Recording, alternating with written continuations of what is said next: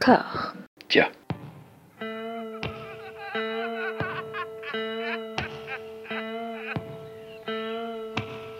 And now for something completely different. Would you like to talk about the meaning of life, darling?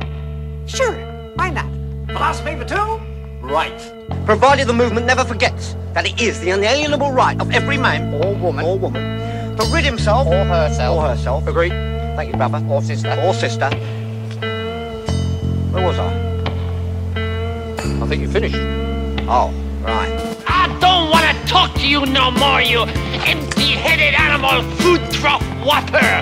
I fart in your general direction. Your mother was a hamster and your father smelt of elderberries.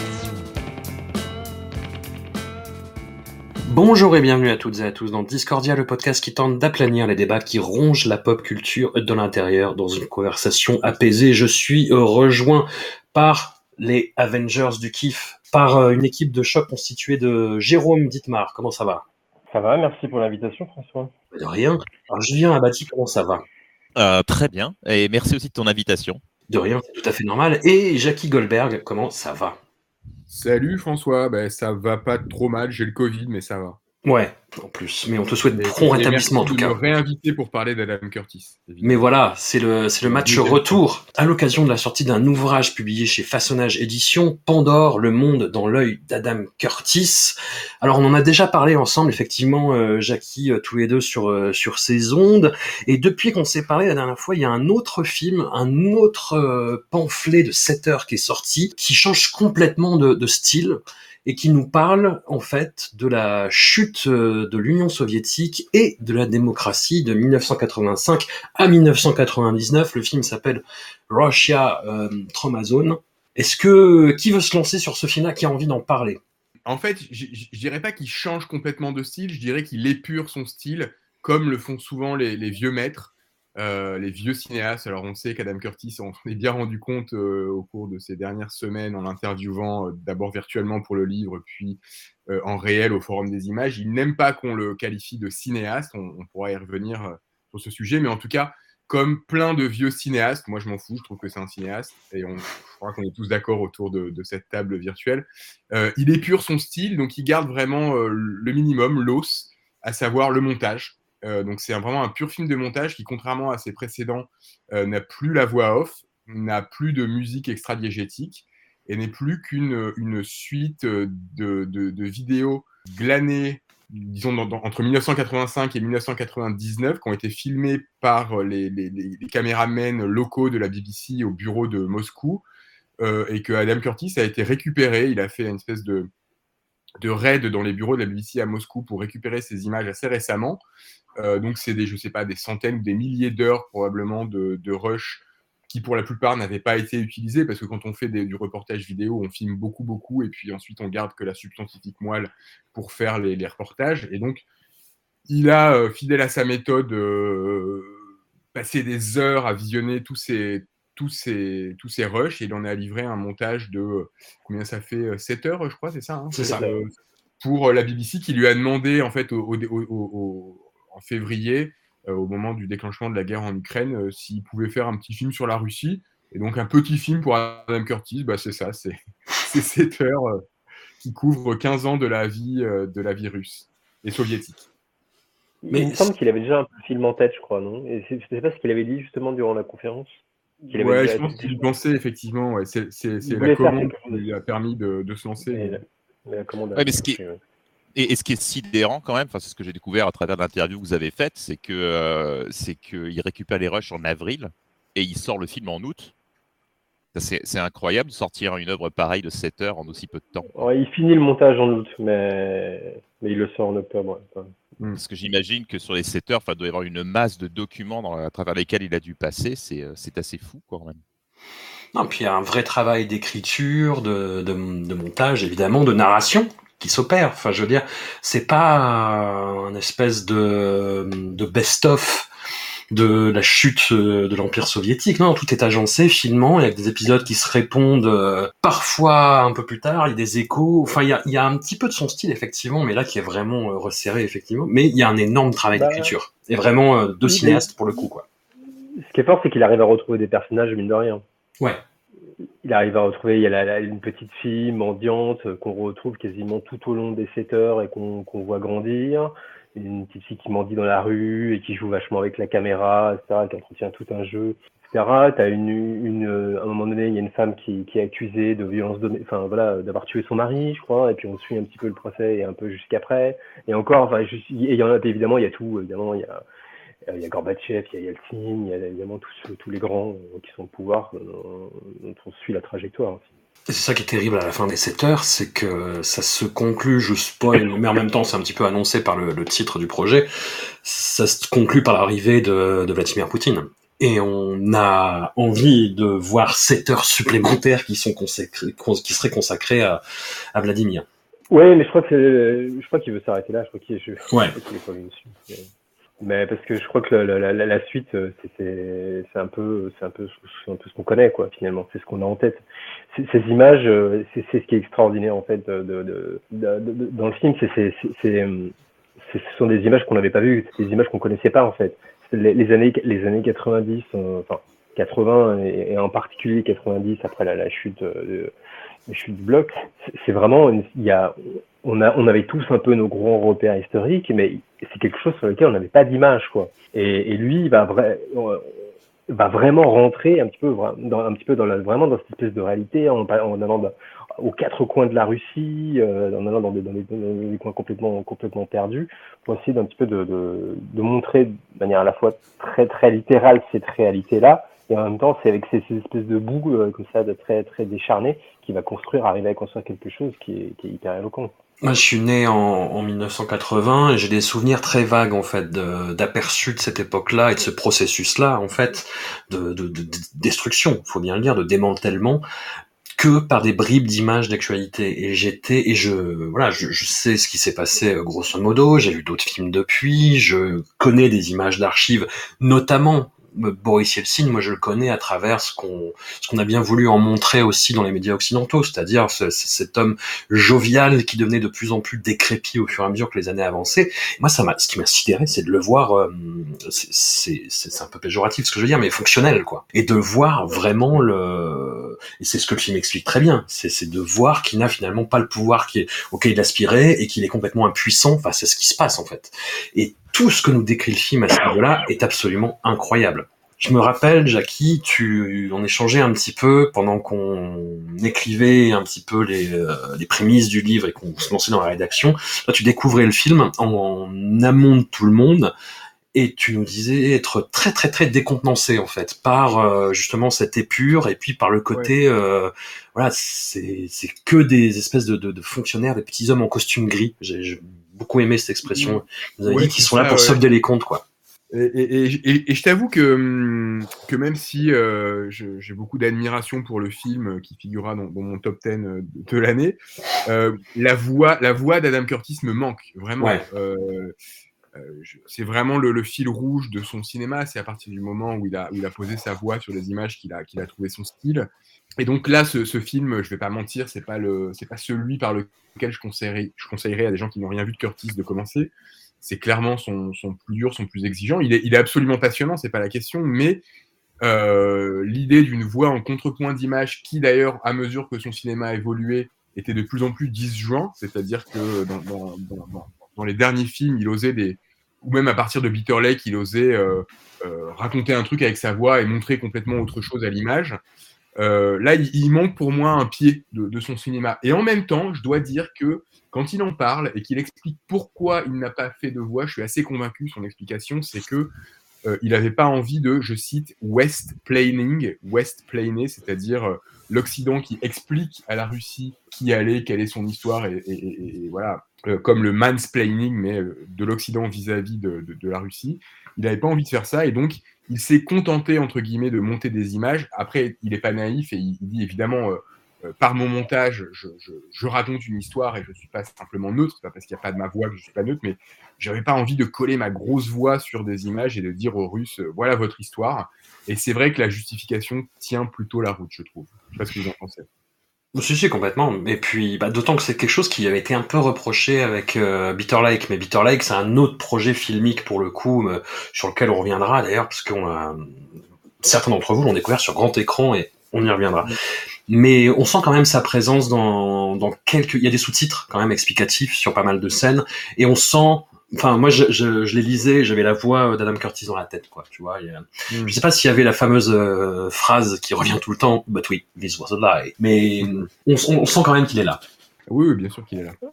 Bien sûr, mais on, sait que sa voix, et on s'en est bien rendu compte maintenant qu'on l'a rencontré encore plus, sa voix tient du, du- de l'hypnose presque. Mm. Je veux dire, et, euh, on, se faisait la réflexion avec les gens du Forum des images qui ont accueilli la rétrospective et la rencontre. Euh, Il y, a- il y a presque un côté gourou, en fait, hein, euh, dans sa façon de, de- de parler. Il est extrêmement séducteur. Et donc, il manque un aspect de séduction, très clairement. Ouais. Là. Ouais, mais je crois pas que ça, il fallait, et ça pouvait pas être un film euh, séduisant, de toute façon. Surtout avec le contexte en plein. Il a, il est, tous ces films ont toujours été dans une actualité, mais là, il, il a, il a jamais, enfin, presque été autant dedans, quoi. Ah, Il n'est pas dans l'actualité, il est dans l'histoire quand même. Enfin, il est dans l'actualité de l'histoire, dans l'histoire. Oui, mais. Tous les films sont une réponse à l'actualité, enfin, plus ou Ouais. moins. Dans la plupart, dans la plupart des cas, quoi. Ce qui est étonnant, c'est que lui, il assume à fond d'être séducteur, Curtis. Tu vois, il nous le dit euh, j'aime pas les films chiants. euh, euh, Oui, oui, bah. Mais là, il y a, il y a été pour la, pour la première fois. Bon. Pour revenir aux sources de ce qui nous rassemble ce soir, aujourd'hui, pardon, pour certains, parce qu'on n'est pas tous au même fuseau horaire, mais c'est ça qui est cool, c'est ça qui est cool avec ce, ce nouveau média. C'est, donc ce projet de livre. Jérôme, comment, comment est-ce que ça t'est venu? Est-ce que tu peux nous parler déjà un petit peu euh, en amont bah, de comment tu as créé Façonnage Édition? Dans quelle collection ça s'insère? Dans quelle logique éditoriale? Grande question. Tu as une heure. tu veux, tu veux, tu veux, tu reveux toute l'histoire. On va peut-être pas refaire toute l'histoire. Euh, Le personnage est arrivé à peu près il y a un peu moins de, un peu moins de deux ans maintenant. Enfin, c'est à peu près la période où est sorti le premier livre avec euh, le livre d'Adrien Desnouettes sur euh, autour de Jim Carrey. Je vais pas, bon, je vais pas vous redéfinir la, la, la, ligne éditoriale, mais l'idée c'était, bon, bah voilà, euh, comme les, comme les, comme les sujets en témoignent, de faire des, des- des livres, de- des livres autour du cinéma et d'autres. Et d'autres choses. On a aussi des jeux vidéo, on a, on a, on a, on a un livre sur Louis. Là, Aujourd'hui, on a un livre sur, sur, Adam, sur Adam Curtis.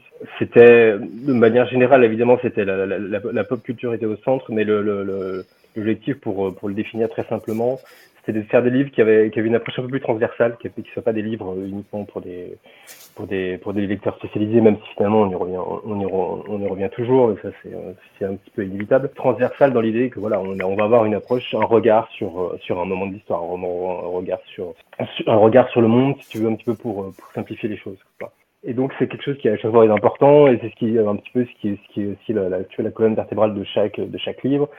Jim Carrey, c'est l'Amérique des années 90. Le, le- livre de Julien sur Speed c'est une grande traversée de l'histoire de l'art euh, donc et du 20 au XXe siècle, euh, à tra- vu à travers euh, le, le phénomène de l'accélération et, la- et de la technologie, et dans, lequel évidemment le, le, cinéma est, le point central, et dans lequel euh, est un petit peu le, film symptomatique, etc.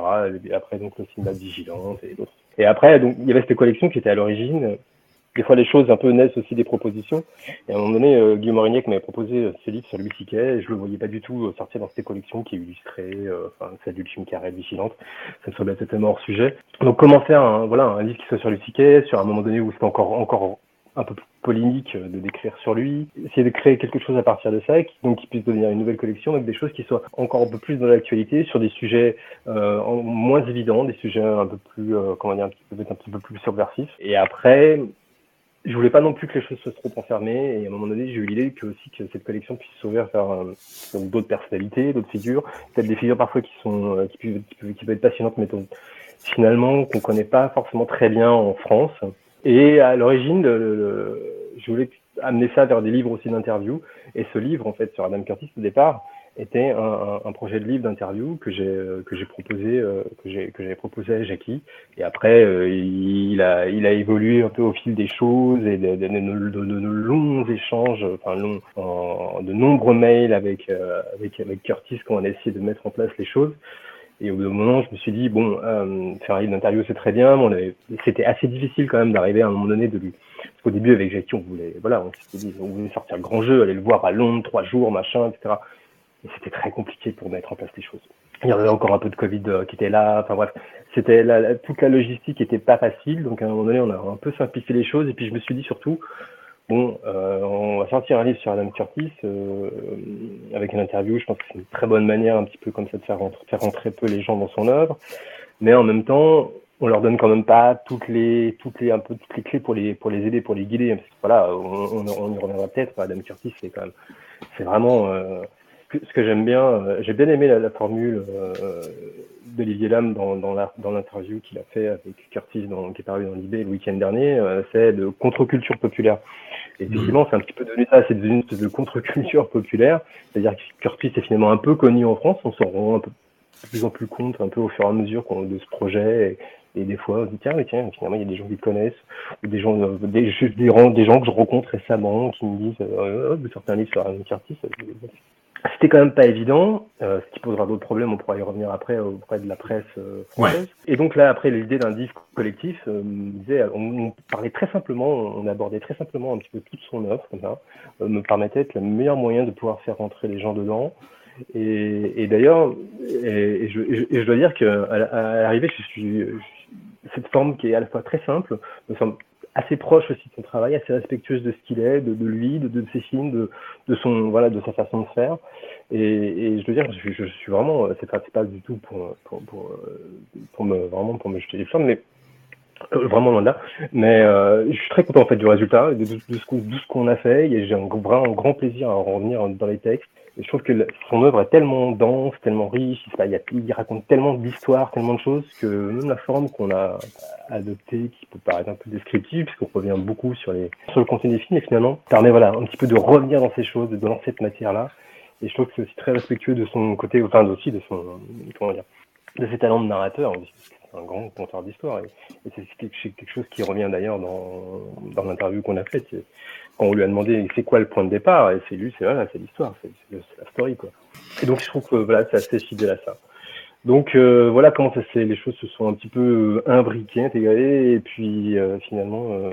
Et, puis l'idée que que c'est notre premier livre collectif. Au départ, j'étais pas trop euh, face à cela, je voulais un peu éviter les livres collectifs parce que bon, ça, ça c'est assez fort, c'est ses faiblesses. Mais, mais là, je trouve que par rapport à ce que raconte Curtis, c'est ça, si ça, voilà, qui est, qui est très, qui est quand même, qui, est- qui est, qui est très politique, très engagé. Qui a, et je trouve que voilà, le fait que ce soit quelque chose de collectif, me, je trouvais que c'était cohérent. Et, Et toi, tu, tu, tu le connaissais donc d'avant, tu avais déjà écrit sur lui, tu avais déjà travaillé un peu sur son œuvre. En fait, j'ai connu grâce à Jackie, qui avait écrit sur Hypernormalization. J'ai vu Hypernormalization en- donc en, en 2016, et puis bon, j'ai trouvé ça incroyable. Mais je sais pas pourquoi, je suis pas allé plus loin. Je, je- en fait, je sais pas pourquoi. Mais euh, peut-être que j'ai pas, enfin, je sais pas. Bon, des fois, il y a des choses qui se font pas quoi. Et c'est quand j'ai vu euh, Come Get Out of My Head en janvier 2021 que là, après, euh, je suis allé voir la suite et euh, au même temps que Julien et que là, on s'est tout enchaîné à peu près en simultané lui et moi et qu'on n'arrêtait pas d'échanger. Et ce qui était, ce qui était incroyable, c'était un moment unique. Hein. Je pense, enfin, je sais pas Julien, il- mais moi, je m'en souviendrai sans doute toute ma vie. C'était super enrichissant. Enfin, comme expérience à seul et puis même de l'échanger aussi en même temps avec Julien, c'était formidable. Et, euh, donc, c'est là en fait, c'est à ce moment-là qu'on qu'on lève le film et, que euh, commençait aussi un peu à échanger avec Jackie. Et que je lui ai, je lui ai proposé de dire, bah voilà, Jackie avait à un moment donné un projet de interview avec lui pour Vanity Fair qui s'était pas fait. Et je lui ai dit, bah attends, il faut qu'on lui propose un bouquin, on y va, euh, tiens, on va faire ça dans cette collection, on peut la transformer, et puis euh, Julien, tu déjà exprimé euh, bah, sur, tes réseaux le comment tu avais découvert toi justement l'œuvre d'Adam Curtis et tu t'es tu, tu, racontais que tu avais tout visionné comme vient de nous le- l'expliquer un petit peu Jérôme en marathon. Est-ce que c'est une bonne idée? Avec le recul, oui. C'est-à-dire que Jérôme en, en parle très bien. C'est effectivement, moi, c'est pareil. hein. C'est resté un moment, euh, c'était un moment assez unique en fait, qui s'est qui s'est comprimé sur sur deux mois de temps euh, et qui était alterné avec les échanges que j'avais avec Jérôme, décalage horaire aidant finalement. Ce qui s'est passé pour moi, c'est que euh, ça faisait euh, ça faisait quoi quelques mois que j'étais euh, je me levais très tôt le matin, entre 4 et 5 heures, euh, pour visionner des films. On était en pleine pandémie. Euh, je traversais un moment qui n'était pas terrible. J'avais un très mauvais sommeil, donc euh, je me suis dit, bah, tant qu'à pas dormir, autant regarder des films. Et je regardais, voilà, je regardais plein de films. Et puis, euh, et puis ça faisait plusieurs mois que que, que Jackie euh, me tannait avec avec Adam Curtis. À ce moment-là, il y a Jérôme qui a embarqué. Et il a commencé à me tanner aussi. Alors bon, je me suis dit bon bah je vais je vais y aller quoi. Je vais je vais en tester un. Et puis j'ai lancé c'est Century of the Self hein, qui a marqué mon dépucelage. Je dois dire d'ailleurs avec le recul que c'est un excellent euh, film pour démarrer, je trouve, euh, un excellent docu parce que il y a vraiment la, la, la base de son. Euh, bah en fait, il explique que, dans, dans, dans, dans l'interview que vous avez donné euh, qu'il y a un échec de l'imagination à gauche. Pour lui, c'est un des marqueurs de, de, de, de, de sa, de sa vision de l'époque. Et euh, The Century of the Self comprime un petit peu ce côté un peu désabusé par rapport à ce que, ce que la gauche euh, a, a fait, manquer d'imagination et, euh, et s'est laissé piéger par quelque chose. Et donc, à partir de Century of the Self, j'ai euh, j'ai tout enchaîné comme un, comme un fou, effectivement en, euh, en alternant avec à raison d'à peu près un épisode par jour, hein, discutant en parallèle avec Jérôme.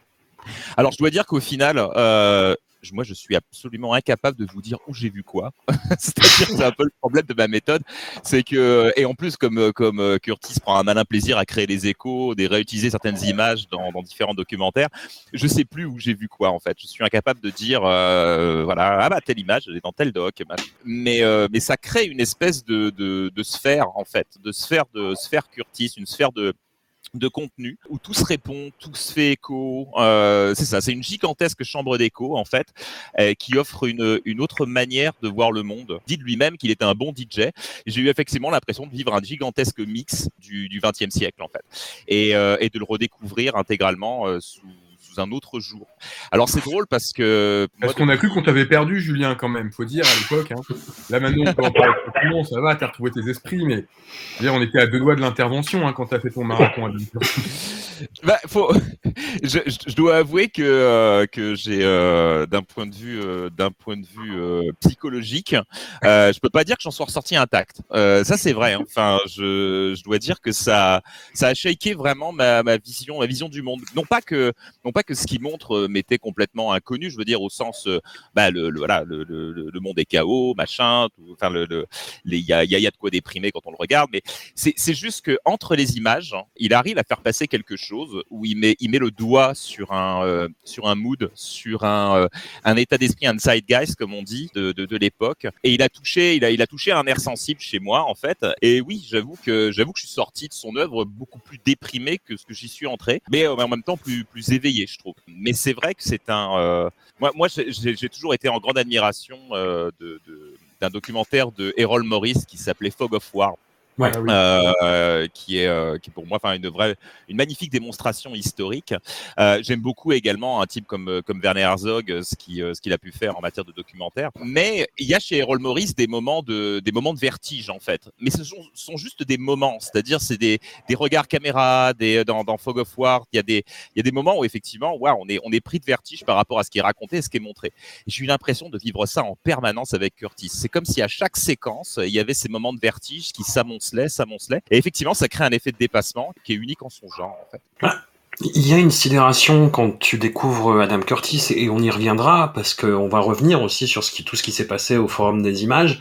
Mais je, c'est ce que je racontais à Julien avant que vous arriviez. Ce qui était sidérant, en fait, pour les projections, c'est qu'il y avait, je sais pas, 95% des gens qui ne connaissaient euh, Adam Curtis ni Avni Adam et qui étaient là vraiment authentiquement curieux, en fait. Et qui en sortaient mais tourneboulé en fait, mais qui avec besoin de parler, avec besoin d'échanger, de, de digérer ce qu'il venait d'assimiler et de dire mais comment, mais pourquoi, mais qu'est-ce que. Adam Curtis, moi j'ai toujours regardé ça euh, voilà à, à- à dose homéopathique et j'ai tout regardé en, marathon, euh, revisionné en marathon pour le pour le livre. Et, et enfin, moi je le déconseille très très honnêtement, euh, enfin parce que il y a, y, a y a tous ces effets là que t'as t'as- t'as t'as très très bien décrit euh, Julien, mais puis tu as quand même je pense qu'il s'en, il s'en défend et c'est quelque chose qui m'a beaucoup surpris la masterclass. J'en suis sorti euphorique en fait, parce que il y a, il a quelque chose de d'assez optimiste en fait, contrairement à ce que ces films pourraient laisser penser. Mais moi, ces films s'en dégagent un fatalisme qui moi me broie en fait.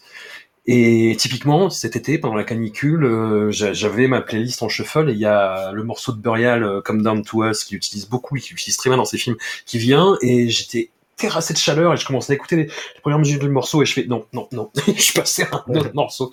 Enfin, voilà, je sais pas si Jackie, tu partages ce sentiment. Écoute, moi je l'ai pas vu, j'ai pas, j'ai pas fait Curtis en marathon. Euh, je Ouais. l'ai vraiment euh, découvert, euh, euh, je sais pas, en, en 5 ans à peu près, et, et- et dans le désordre, et un de temps en temps.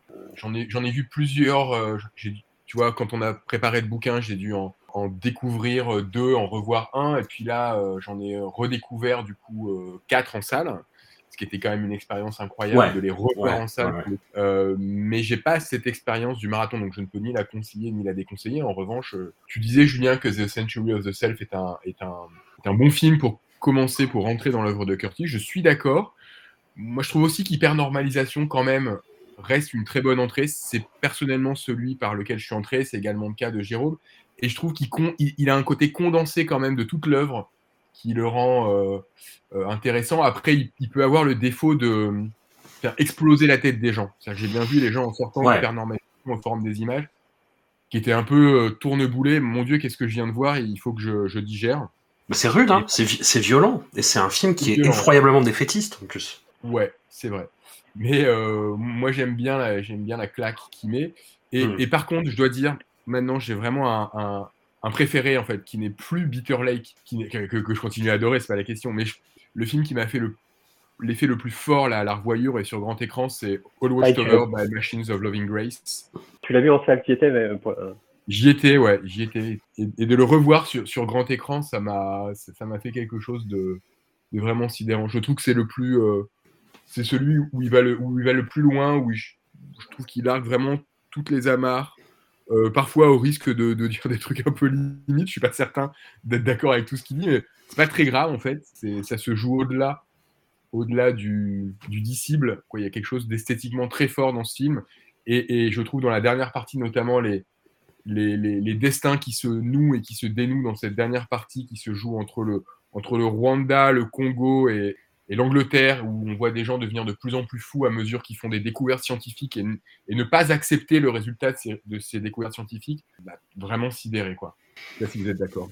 Ah ouais, complètement. Oui, non, mais il est incroyable celui-là. Il est incroyable. Le deuxième épisode, je me souviens quand je l'ai vu, c'était une espèce d'épiphanie. C'était un truc, euh, c'était un truc complètement dingue. Tu évoquais, Jérôme, de longs échanges de mails avec Madame Curtis. Est-ce que, c'est une question complètement rhétorique, est-ce qu'il n'y a pas eu des, des réticences un petit peu de son côté à participer de, de bon gré au projet? Non, pas vraiment. Euh, c'est parti donc de idée de, de projet de- de- d'interview. Euh, on a, c'était assez clair qu'on voilà, on le projet c'était un livre. Il n'y avait pas vraiment de réticence.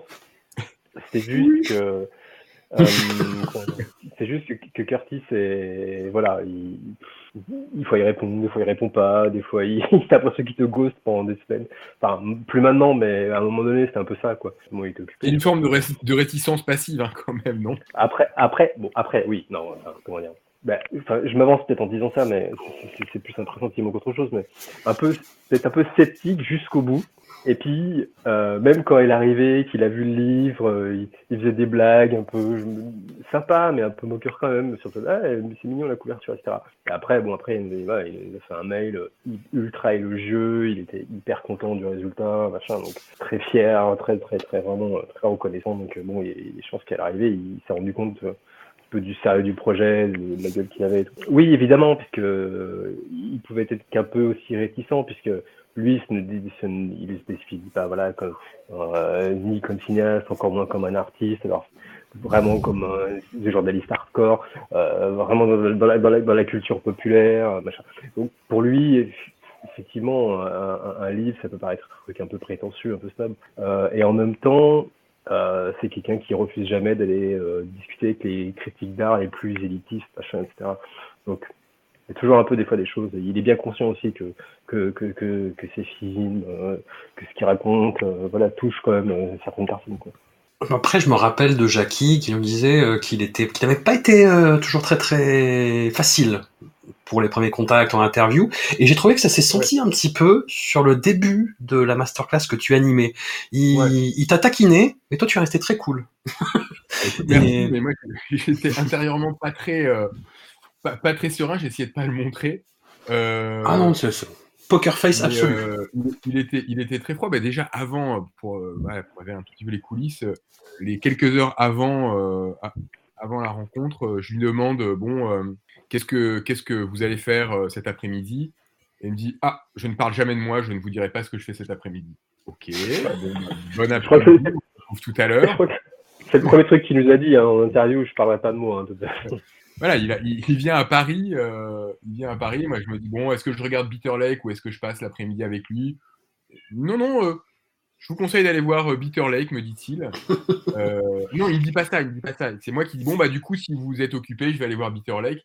Il me dit non mais ne, ne, ne vous sentez pas obligé. Ah bah si quand même, je Encore pire. vu en salle, je l'ai- j'ai très envie. Et là il me dit mais moi non plus, j'ai jamais vu en salle. Évidemment parce que ces films ne sont pas faits pour être vus en salle et en fait c'est- derrière la blague il y avait, un truc qui révèle beaucoup sa personnalité, je trouve cette espèce de modestie à dire qu'il fait pas du cinéma euh, et qu'il comprend, il comprend pas pourquoi on irait voir ces films en salle. Et bref, il, il est arrivé un petit peu remonté comme, comme une horloge. Et il a fallu un peu de temps pour qu'il se, pour qu'il se détende, mais finalement, euh, au bout d'un moment, il était quand même euh, adorable et puis très généreux quand même, toujours dans sa parole, en réalité. Il est jamais cassant pour être cassant. Il a pu arriver euh, qu'il nous remette un peu à notre place. Là, je parle de l'entretien qu'on a fait pour, le, pour le livre, sur des, sur des trucs où il n'avait pas envie de répondre. Il le dit, euh, voilà, il, il peut le dire en faisant une petite, euh, une petite boutade, voire un peu plus, mais c'est jamais méchant. Hein, je sais pas ce que Mm. tu en as pensé. Non, il, non, il, il- c'est quelqu'un de, non, non, c'est quelqu'un d'honnête. C'est, extrêmement gentil quand même. mais voilà, mais c'est, un, c'est un britannique, tu vois. Il est, donc il est, il est très direct. Il peut être très cynique. Ça peut être cassant, mais en même temps, c'est jamais vraiment, enfin, c'est jamais vraiment méchant non plus. C'est voilà, il y a une espèce d'honnêteté euh, qu'il attend, enfin aussi qu'il aussi attend forcément un peu de toi aussi. Non, et puis il est toujours très poli en fait. C'est-à-dire que même s'il Oui, est, euh, il est direct mais poli, et à un moment il m'a dit, euh, Oh, je, suis- je crois que c'était juste avant, précisément c'était juste avant le- la rencontre, il, il arrêtait pas de me vanner euh, et euh, il me dit, euh, non, non, mais je rigole, hein, enfin j'espère que je suis pas euh, euh, impoli, rude. Et je lui dis, non, mais ne vous inquiétez pas, euh, on est français en fait. Donc, impoli que être en tant que britannique, pour nous c'est vraiment rien, ça l'a beaucoup fait rire. Bah, c'est drôle. Ouais. Et puis j'ai senti un côté un petit peu sur la défensive, comme s'il trouvait un petit peu absurde d'être là, enfin un petit peu disproportionné en fait. Mais euh, il... t'as réussi à, à le mettre à l'aise, et puis je pense les questions du public aussi, qui étaient toutes très intéressantes, il faut le dire, Ouais. lui, lui ont fait sentir qu'il était en, en terrain ami, au, au- à tout le moins quoi. le coup, exactement. Et pour le coup, tu fais bien de me le rappeler, le, le public, euh, quand on a demandé la proportion de gens qui, avaient, qui connaissaient bien déjà l'œuvre de Curtis, en fait, il y avait beaucoup de gens Ouais. euh, pendant la rencontre qui connaissaient Curtis, euh, beaucoup plus que pendant les, les- les films d'ailleurs. Ouais. Et, euh, et on s'est rendu compte qu'il y avait une fanbase un peu secrète à Paris, pas mal d'étrangers des gens qui, étaient- avaient un accent étranger en parlant, en parlant français ou qui parlaient anglais euh, de façon native, qui sont venus à la rencontre pour, pour lui poser des questions. Et, et c'était effectivement des questions de, de grande qualité, alors que c'est toujours risqué les, les questions-réponses comme ça. C'est parfois il y, a- il y a des questions lunaires, là il n'y en a pas eu. Il était vraiment ravi Curtis d'être face à ce, à ce public. De ton côté de l'Atlantique, du coup, euh, Jackie, c'est euh, Adam Curtis. Qu'est-ce que les gens connaissent? Qu'est-ce qu'il représente? Ben, à ma grande surprise, oui, je dirais que les, les cinéphiles le connaissent. quoi. C'est vraiment. euh, Moi, je me rendais pas compte du tout en, en venant ici. Euh, je, je savais qu'il était connu en, en Angleterre, à tel point que, je sais pas, quand euh, comme Can't Get You Out of My Head est sorti euh, au Royaume-Uni en, en 2021, le, le- le Guardian a fait un numéro spécial avec Adam Curtis en rédacteur en chef. Donc, c'est Hmm. dire à quel point il est Ouais. connu. C'est comme si. euh, euh, c'est même pas Libé, c'est beaucoup plus gros le Guardian. Euh, c'est comme si Le Monde, mais bon voilà, la comparaison marche pas totalement, faisait un numéro spécial Adam Curtis. Et aux États-Unis, je voyais bien qu'il y avait des critiques de ces, de ces films dans, dans la presse intellectuelle, le New York Times, le New Yorker et ainsi de suite. Mais je réalisais pas à quel point il était vraiment connu des cinéphiles. Et dès que j'évoque par exemple son nom en disant que, que je participe à un bouquin sur lui, les gens disent Ah, mais c'est formidable, quelle chance. Donc oui, il est, il est, il est, il est connu, mais bizarrement ici, euh, enfin, c'est pas bizarre en, en réalité, mais ces films ne sortent pas non plus dans les canaux de distribution habituels, pas plus qu'en France. Hmm. Euh, mais étant donné qu'ils sont sur YouTube ou sur d'autres canaux, la BBC ou, euh, ou ce site euh, Thought Maybe qui les distribue gratuitement, euh, les Américains n'ont pas de problème de la langue en réalité, donc ils peuvent, ils peuvent voir ces films, c'est pas un problème pour eux. Là où, dans, où en France, ça a été plus, plus difficile à Hmm. cause de cette barrière des, des sous-titres. Julien, dans tes terres froides, Adam Curtis. Ah, ici, je dois reconnaître que, enfin, enfin, moi, je, donc, je vis à Montréal. J'ai pas de de- d'écho de, gens qui connaissent. J'étais surpris quand même lorsque j'ai posté sur euh, sur les médias sociaux. Un ami, euh, bah, avec le recul, ça me surprend pas, mais le connaissait, euh, connaissait Century of the Self. Ça m'avait, ça m'avait surpris. C'est la seule personne que je connaisse qui connaissait Adam Curtis euh, ici. Il n'y a aucune, je veux dire, aucune rétrospective, rien. Pourtant, il y a des liens hein, entre, entre la BBC et Radio-Canada, puisque euh, cette Commonwealth, et, euh, et il, y a des, y a des ponts assez naturels qui se, qui se créent. Mais non, non, rien, euh, il n'y a pas de, pas de reconnaissance particulière ici. Est-ce qu'il n'y a pas un côté aussi secret bien gardé qu'on essaye de rompre là en essayant justement de, de parler de son œuvre est-ce que c'est pas quelque chose un petit peu d'initié? Je sais pas Madame Curtis ben, on, bah. on, on, a envie de le faire connaître enfin je veux dire le, le moi, c'est euh, c'est un cinéaste que j'ai envie de faire connaître, que j'ai envie de, de, de, faire découvrir. Alors après, la, toute la difficulté, euh, c'est que, comment dire, euh, on sait, on sait dans quelle époque, dans quelle époque on est, une époque marquée par le complotisme, la fake news, tout ça. Et moi, c'est c'est ça reste quand même un cinéaste que je ferais découvrir avec des pincettes aux gens. C'est-à-dire qu'il y a des, il y a des gens, c'est peut-être terrible à dire, mais que j'estime pas, pas, pas câblé pour, euh, pour recevoir le film correctement et qui pourrait vriller, en fait, en regardant son œuvre. Parce que, parce que voilà, on va pas, on va pas se le cacher. Euh, si tu es un petit peu fragile intellectuellement, ça peut vite virer à la fascination, au gourou, euh, à un truc, et puis à un truc où tu, tu, tu commences à te faire des, des, des, des, des, des comment, des plans dans ta tête. donc c'est voilà, c'est un cinéaste que j'ai envie de faire découvrir, hein, mais pour initier des discussions en fait, pas nécessairement comme un absolu et laisser ça. Il y a un côté grenade dégoupillée quand même de temps en temps, quoi. Ouais, euh, donc euh, voilà, euh, c'est c'est la seule la seule limite que je mettrais dans mon envie de le faire découvrir, mais clairement oui, c'est il gagnerait il gagnerait à être à être davantage diffusé, ouais. Ah, moi, c'est une des premières choses que je dis quand je présente son œuvre à des, gens que j'ai, à qui j'ai envie de le faire découvrir, c'est que à son corps défendant, et je précise bien à son corps défendant, c'est sûrement l'une des personnes qui a le plus inspiré euh, les vidéos complotistes. Sans Adam Curtis, Loose Change, le, fameux film sur le 11 septembre fait par un individu beaucoup trop jeune, euh, n'aurait pas ressemblé à Loose Change. Voilà. Mais c'est à son corps défendant. Et, oui, j'en parlais avec une, une, camarade qui habite à, à, Montréal, et vous avez euh, une complosphère qui est aussi zinzin et active et illuminée qu'en France, quoi, chez vous. Ouais. Oui, oui, oui, effectivement. Même si, bon, là pour le coup, euh, le, c'est la complosphère, a priori, d'après c'est la complosphère française qui alimente la complosphère québécoise. Euh, et la complosphère québécoise étant de l'autre côté alimentée par la complosphère euh, trumpiste, ça crée une espèce de, de, conglomérat assez, assez étrange. Mais oui, c'est comment dire que ta comparaison avec Loose Change est, est, est, bien vue en fait parce que j'ai écrit dans le livre pour sur Power of Nightmares et c'est un petit peu le loose change de euh, encore une fois avec des gros guillemets de Adam Curtis et tu tu tu vois tout de suite l'énorme différence pourtant qu'il y a entre les deux films quoi en fait mm. c'est que c'est que il y, en a un qui qui n'est que sur euh, comment dire il y en a un qui a toutes les réponses alors mm. qu'il y en a un autre qui n'a que des questions en fait. Il y a, y a un côté inquiéteur chez euh, chez Curtis en fait, un côté un côté où oui, il va te, il va, il va te démonter des choses, mais en fait, il va ce qui va te démontrer, c'est pour ça que, que moi j'estime que c'est un, c'est en réalité un antidote au complotisme ambiant, euh, c'est qu'en fait le complotisme est une certitude, au même titre que le, euh, le comment dire le, le, le, le, super fonctionnaire, la technocratie est une certitude. Et il renvoie ces deux certitudes dos à dos dans Power of Nightmares et dans le reste de son œuvre en réalité, en fait. Et il choisit le parti de l'incertitude, chaos, de tout ça. Et, euh, et il montre que les gens qui se disent aux commandes et en contrôle ne le sont pas du tout, en fait. Et ce qui annule par définition le complotisme, puisque le complotisme en, en contrôle, en fait. Donc c'est là où je, je trouve que c'est un antidote, en fait, à la, à la certitude contemporaine que euh, c'est ça qu'il y a, y a la main, euh, une main une main supérieure, une main fantôme, une, une main invisible. Voilà, c'est ce mot que je cherchais, qui, euh, qui préside au destin du monde, quoi. Et il montre qu'en fait, bah, on est dirigé par des gens qui ne savent pas ce qu'ils font, enfin, qui font semblant de savoir ce qu'ils font. Je repense à une, à une métaphore qu'il a utilisée euh, lors de la, rencontre qui fait écho à ce que tu dis, Julien. On, pourrait dire d'une certaine façon, et ce serait une erreur, que Adam Curtis, il, a, il est platonicien dans son rapport à la réalité, au sens où on vivrait dans une caverne de Platon et euh, il y aurait comme ça des, gens qui feraient des ombres, des, des, manipulateurs qui nous feraient croire que euh, euh, le monde fonctionne d'une certaine façon en projetant des ombres sur des murs et nous regarderions ce mur au lieu de regarder la réalité. C'est la, la, la, caverne de Platon, c'est très connu. Adam Curtis, il utilise une, une autre métaphore que, que, je trouve plus juste que celle-ci qui peut vite devenir complotiste.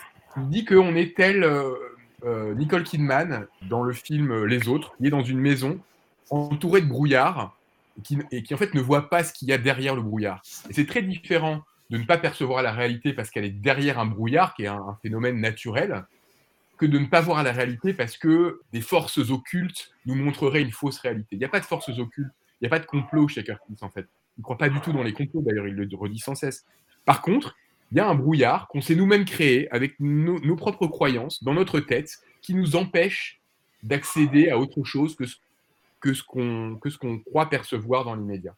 Et je trouve que cette métaphore, elle est, beaucoup plus juste, elle n'est pas complotiste. Et il dit un jour ou l'autre, on va finir par sortir de ce brouillard et on verra une réalité, une autre réalité qui était là depuis le début, simplement on refusait de la voir. Et elle est totalement imprévisible en fait. Personne ne peut dire ce qu'il y aura derrière, personne ne peut dire ce qui va se jouer dans le futur, parce que pour l'instant, on est dans cette maison euh, entourée de brouillard. Après, pour rester sur ce thème euh, qui moi me, passionne et qui je pense est crucial, hein, enfin c'est vraiment un, cliché de dire ça, mais euh, au moment de l'écriture, j'ai marché sur des œufs. Je je sais pas comment ça s'est passé pour vous, mais pour euh, voilà essayer de résumer tous les films sans faire justement passer Curtis pour un illuminé qui fait des grands écarts et des raccourcis. Ça a été assez compliqué et j'ai désamorcé ça beaucoup et j'ai remarqué que vous l'avez fait aussi euh, Jackie, Julien et Jérôme. Bah en y allant franco en fait en, en disant bah voilà bah tel sujet effectivement a été récupéré tel sujet euh, dans d'autres mains serait terrible. Et voilà. Comment vous avez abordé vous euh, cet aspect là est-ce que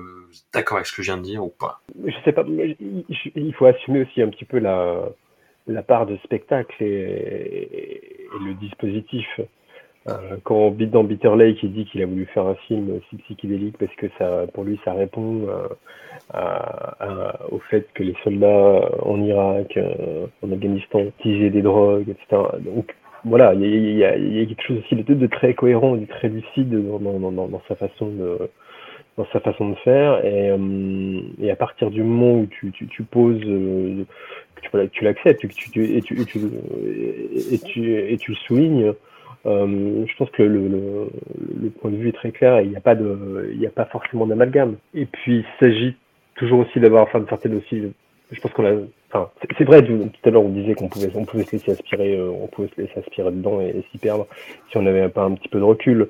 Mais euh, sans doute que les, que, les films aussi peut-être euh, pour nécessite d'avoir un, œil critique, parfois peut-être d'avoir une certaine expérience, d'avoir avoir déjà une, une, un cheminement de réflexion sur sur le travail sur les images. Mais je pense qu'à partir du moment où tu voilà, enfin, tu as ça en tête, c'est pas forcément. Enfin voilà, bon, bref, je m'arrête là. De, de, de, mon côté, euh, je dois je dois avouer que j'ai eu parfois la même euh, comment dire la même euh, la même inquiétude. Mais comme disait Jérôme il faut aussi assumer la part de spectacle. Et il faut pas faut pas nier qu'il y a dans l'esthétique complotiste une esthétique très contemporaine qu'il y a quelque chose d'extrêmement séduisant dans cette façon. Et d'ailleurs il en il en parle dans votre interview euh, dans l'interview que vous avez menée Jérôme et euh, Jérôme et Jackie à propos à propos de sa son expérience dans la trash TV en fait où il a il a il a un peu commencé dans quelque chose qui ressemblait à ça. Et il, il a il il admet euh, cette dimension séductrice un peu manipulatrice. Et et, c'est pour ça qu'il faut, bah, il faut, faut, l'attaquer de front en fait. Euh, et faut assumer effectivement cette part spectaculaire, cette manière de ce qu'il appelle des leaps, lui, cette manière de connecter des choses qui n'ont pas forcément de rapport entre elles. Mais ce qui est intéressant chez Curtis, c'est que il, il fait pas un a plus B égale C en fait. C'est pas c'est pas aussi simple. Euh, il, fait des ça fonctionne par écho en fait, par par correspondance, par et, et moi ce qui m'intéresse c'est euh, davantage parce que en fait oui j'avoue que pour Power of Nightmares particulièrement lorsqu'il a fallu que je rentre dedans je me suis dit, mais c'est impossible. Je veux dire, il y a une masse de recherches telle, euh, oui. chaque événement en tant que tel. Est-ce que, que, comment vérifier que tout ça, euh, tout ça est solide, tout ça, tout ça est vrai, tout ça est connectable? C'est strictement impossible. J'ai pas le, j'ai pas le temps pour le faire. Euh, c'est vrai que ma pirouette à moi, c'est de, c'est de considérer que, au fond, au fond, c'est pas ce qui m'intéresse en fait. Euh, savoir si tel événement et tel événement mérite d'être accordé, ça n'a pas vraiment d'intérêt de, pour moi. Ce qui m'intéresse, c'est le sens que ça produit en fait. Et est-ce que ce sens, lui, est légitime? Et c'est là que je pense que se trouve la, la, vérité avec un grand V, puisque puisque c'est celle qu'on retrouve sur sur plein de réseaux sociaux. Sa vérité à lui, elle se passe pas dans les images, elle se passe entre les images. Et il y a quelque chose, euh, il y a quelque chose de très fort là-dedans. En fait, cette capacité à attraper une réalité, comme tu disais, euh, Jackie, derrière le brouillard en fait. et, et, et on, on, sent qu'on n'est pas loin de le traverser. Donc, et, mais ça, ça se produit pas dans les images. Ça se produit par ce jeu de déco et de correspondance, en fait. Ouais. Ça aurait pu, ça, d'ailleurs, ça aurait pu s'appeler Mirage du contemporain. Mais... oui. pour, pour, continuer ce film, à un moment donné, dans Bitter Lake, j'ai eu une espèce de, de, de vague euh, hallucination euh, où, où euh, sur certains plans, me rappelait des plans de Michael Mann, euh, justement, de, de certains films de Michael Mann quelque chose dans l'image, quelque chose qui se passait, un espèce d'effet de réalité. Hein, euh, non, c'est difficile de passer après, euh, après vous parce que vous en, vous en parlez très bien et, et tout, notamment tout ce que tu viens de dire, Julien, j'y souscris. Euh, moi, je, je, serais curieux de, de, soumettre un jour, enfin, je serais curieux et en même temps, je n'ai pas très envie, c'est les deux. Je, je, vais dire de soumettre les films à, à, à, des, à des spécialistes. Et je suis sûr que ça a été fait suis sûr que, que les gens qui connaissent, euh, qui sont des experts en géopolitique, qui, voient The Power of Nightmares, par exemple, donc hein, qui est ce film qui fait un parallèle, pour ceux qui l'ont pas vu, entre euh, les néoconservateurs américains et Al-Qaïda, en disant en fait ce sont deux, deux têtes d'une même hydre qui se, qui se nourrissent l'un et l'autre et qui se font face comme ça, qui ont besoin de l'un et l'autre pour, euh, pour exister. Moi, quand je vois le film, et je pense que c'est pareil pour vous, avec mon niveau en, en géopolitique, je vois, je vois, une certaine rigueur quand même. Je trouve le film assez sérieux. Si je le compare à Loose Change, je vois, je vois tout de suite qu'il est quand même beaucoup plus rigoureux. Après, je pense qu'un spécialiste euh, absolu du sujet pourrait trouver à redire pourrait, sur euh, tel ou tel point de détail et, euh, et peut-être que après tout, toute la démonstration pourrait s'effondrer. Euh, mais ce serait, je ne sais pas si ce serait très grave parce que, à nouveau, comme Julien, tu viens de parfaitement l'exprimer, on n'est pas là pour lire une, thèse, euh, une thèse académique, en fait. On, est là pour expérimenter, pour, voir une expérience sensible qui ne va pas nous asséner des certitudes et qui va même pas forcément viser à nous convaincre, d'ailleurs, euh, forcément hyper convaincu, mais qui va nous euh, donner une, une autre vision du monde, ou en tout cas nous faire réfléchir par nous-mêmes. Et je trouve que nous amener à réfléchir par nous-mêmes, nous amener à vouloir euh, lire des livres après avoir vu le film, c'est ça quand même le plus intéressant. Quand on sort d'un film d'Adam Curtis, et là on a l'impression d'avoir euh, ouvert euh, 55 onglets euh, Wikipédia ou autre. C'est exactement ça. Ah. Il y a un effet hypertexte, il y a un très fort effet hypertexte. Et en fait, à, à chacun, après, d'aller creuser et de trouver à redire sur tel ou, tel, ou tel point de détail, mais quand même, globalement, ce qui entre beaucoup de guillemets, sauve, parce que je pense pas qu'il a besoin d'être sauvé, mais ce qui, ce qui fait qu'Adam Curtis n'est pas euh, complotiste, c'est qu'il est, il est, il est, rigoureux quand même. Et je pense pas qu'il travaillerait à la BBC et que la BBC diffuserait ses documentaires s'il racontait n'importe quoi. Ch chacun de ces films est quand même vu par des avocats de la BBC, il nous l'a confirmé, qui, euh, qui vérifient les, les, informations. Oui, oui, non, il y a un gros travail de recherche, il l'a expliqué aussi. Et, et d'ailleurs, tu vois des fois, en fait, de, euh, dans, dans, certains films, tu vois un peu d'où viennent les sources. Enfin, quand tu, quand tu, quand tu on croit certaines que tu connais, dans euh, Watchover, des, des, ou même des choses, même dans Cemetery of the qui viennent de Fred Turner, par exemple, quand tu as lu un peu, par exemple, sais un que voilà, que, que, que je sais parce que j'y pense. Mais, voilà, tu, tu, tu revois un peu d'où viennent ces théories et tu t'arrives un peu à recomposer le truc. Et en fait, il est quand même suffisamment intelligent pour pas trop se risquer à les tordre, à être assez respectueuse et en même temps les, les, les imbriquer à d'autres. Voilà qui fait que évidemment ça donne un truc assez dément. Euh, donc voilà, j'ai l'impression de reprendre le bouquin sur, sur différents, différents essais ou différents euh, trucs assez solides et qu'il arrive à assembler. Parce qu'en en fait, je me suis amusé moi à fact-checker euh, certaines ouais. choses en fait, et honnêtement, je l'ai jamais pris en défaut. Euh, chaque fois que je suis tombé sur une information qui me semblait complètement, euh, complètement, enfin, absolument incroyable, euh, systématiquement, je dois avouer qu'il avait mis dans le mille à chaque fois. C'était, ah ouais. il était, c'était factuel en fait. Maintenant, je pense que là où il prend des libertés et sont des pures libertés artistiques, des libertés de cinéaste, même si ça le fait chier, euh, c'est dans la connexion qu'il fait. Et je pense que ce sont ces connexions qui, sont, euh, qui peuvent être discutables, mais c'est justement ces connexions qui font tout le, tout le sel de son, euh, de son travail, en fait. Parce que c'est une vision du monde qu'il propose. Fondamentalement, c'est à la fois l'endroit où, où ça peut pêcher du point de vue d'un spécialiste, que pour moi, d'un point de vue spectateur et, d'œuvre d'art, il, euh, il performe. Comme, comme, comme personne l'a fait avant lui. C'est, c'est un travail de, de, sampling en fait. Quand il se compare encore une fois à un DJ, ça marche très très bien en fait. Il y a, il y a, il y a quelque chose comme ça chez lui. Cette capacité à enchaîner deux pistes pour te donner l'impression que c'est, c'est le même morceau. Et entre nous, il est beaucoup plus rigoureux que, que Oliver Stone. Je veux dire. Ah oui, Oh oui, il n'y a Ouais. pas photo.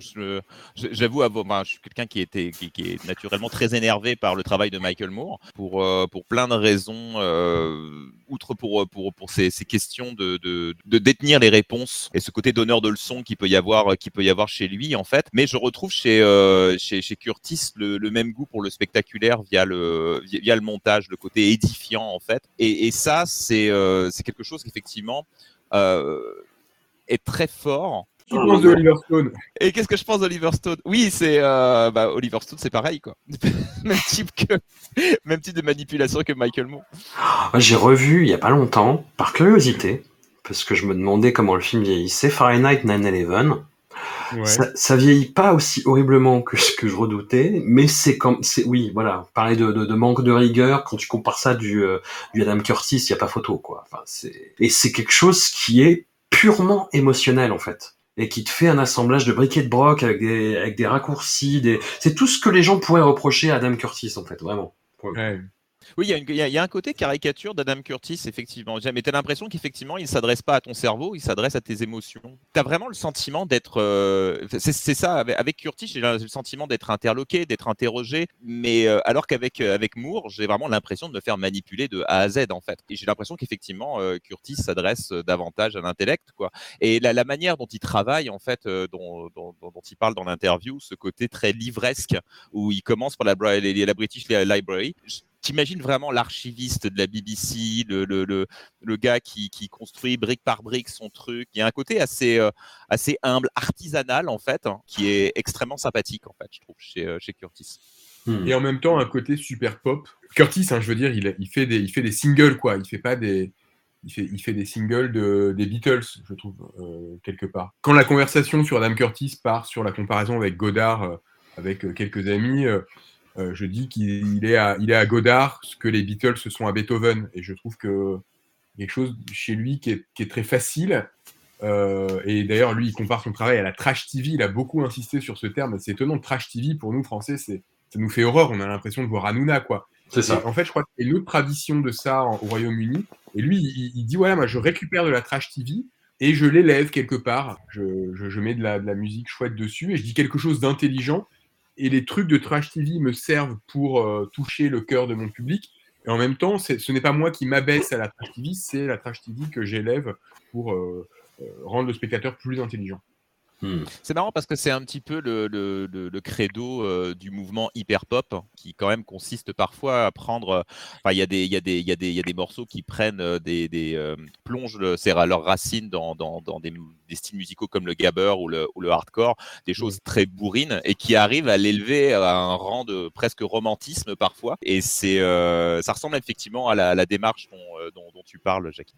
Moi, je, je reviens une dernière fois sur le sujet, mais je peux pas m'empêcher d'être euh, vraiment sonné par l'œuvre d'Adam Curtis, comme peu de choses l'ont ont réussi à le faire avant. Et je crois que le, je vois tout à fait très séduisant dans les théories complotistes et dans ce genre de vidéos et dans le côté un peu répétitif, presque hypnotique que ça peut avoir et que peut avoir l'œuvre d'Adam Curtis euh, de façon sensiblement euh, comparable. Mais, mais côté édifiant, cette espèce de d'épiphanie un peu forcée parfois dans le cas du complotisme.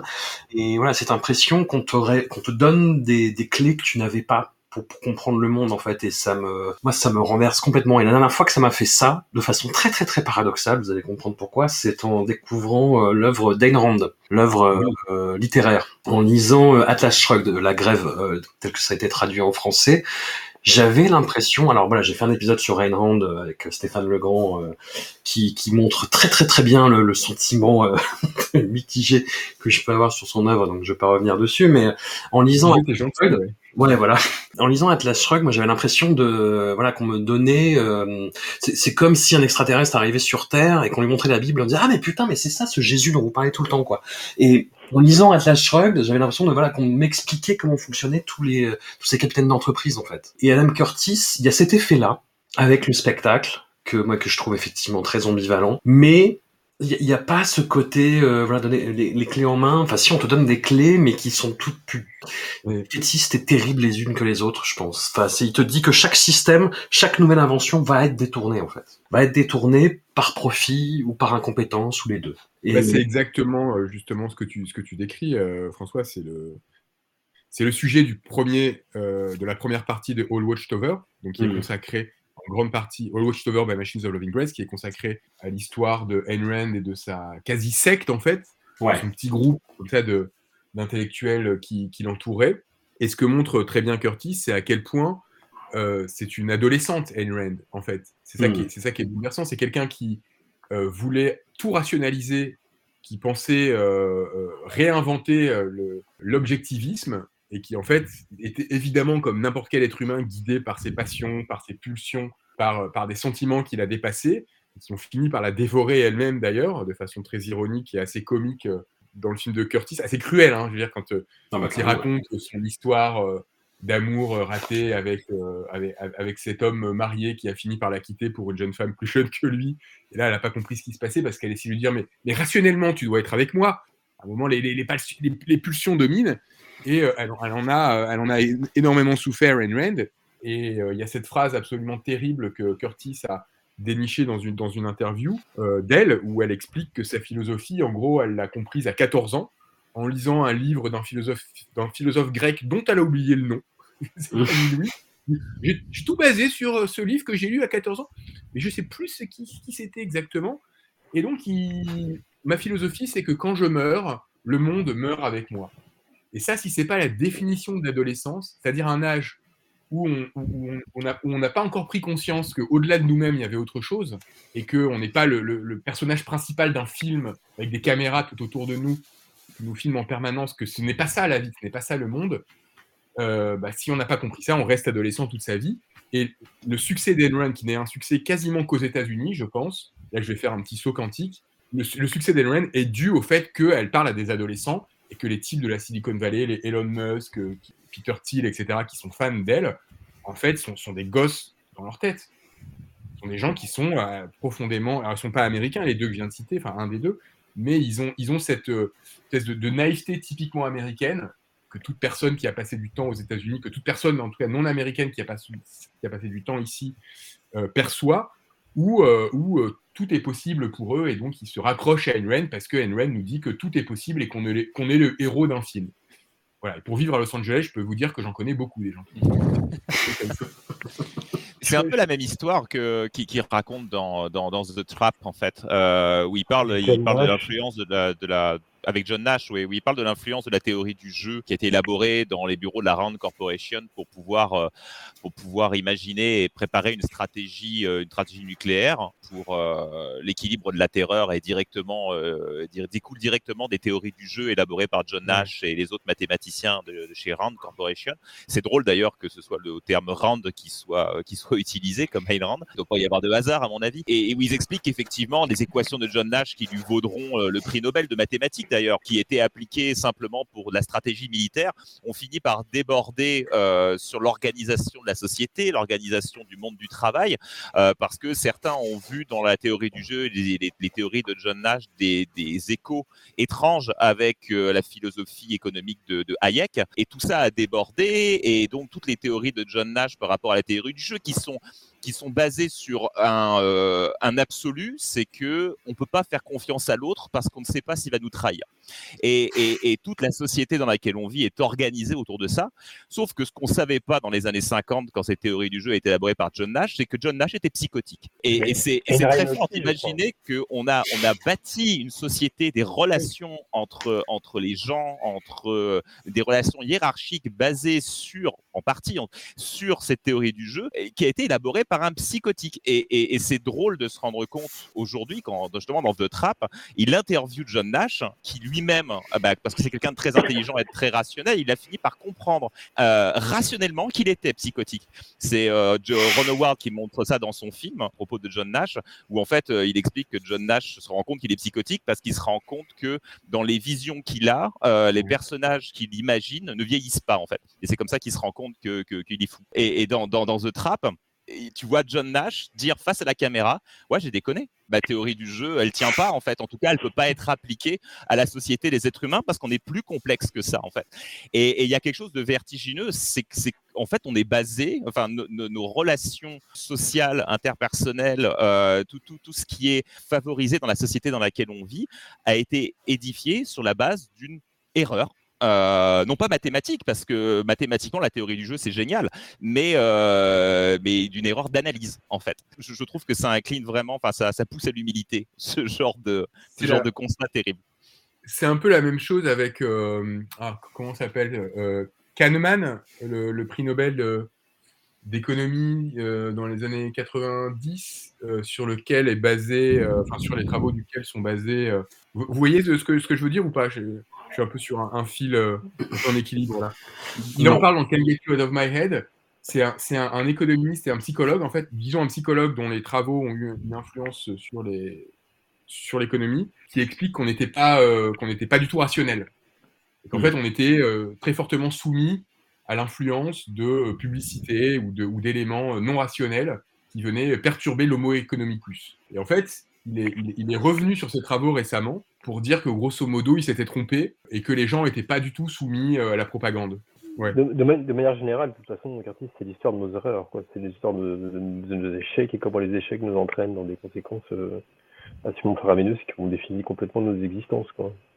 Et, et, d'où l'intérêt, enfin, d'où la grandeur de Curtis de raconter les idées par ceux qui les créent et de toujours raconter la vie de ceux qui créent les idées. Quelque part, il va à l'inverse de, de Proust contre, contre Sainte-Beuve, euh, qui, disait que seule l'œuvre comptait et peu importe la vie de, l'auteur. C'est peut-être vrai dans l'art, et encore, on peut en discuter, mais en tout cas, je pense que en ce qui concerne la science, c'est quand même vachement intéressant de connaître la vie de ceux qui édictent les principes scientifiques, parce que les principes scientifiques, et notamment en sciences humaines, et, même au-delà des sciences humaines, en mathématiques, on le voit avec l'exemple de Nash que tu peux me donner, euh, Julien, euh, en, fait, les, les, les sciences ne, ne, sont jamais ne sont jamais données dans un éther, en fait. Elles sont toujours données dans un contexte, elles sont toujours trouvées dans un contexte social. Et c'est quelque chose qu'on réalise de plus en plus aujourd'hui, là, au XXIe siècle.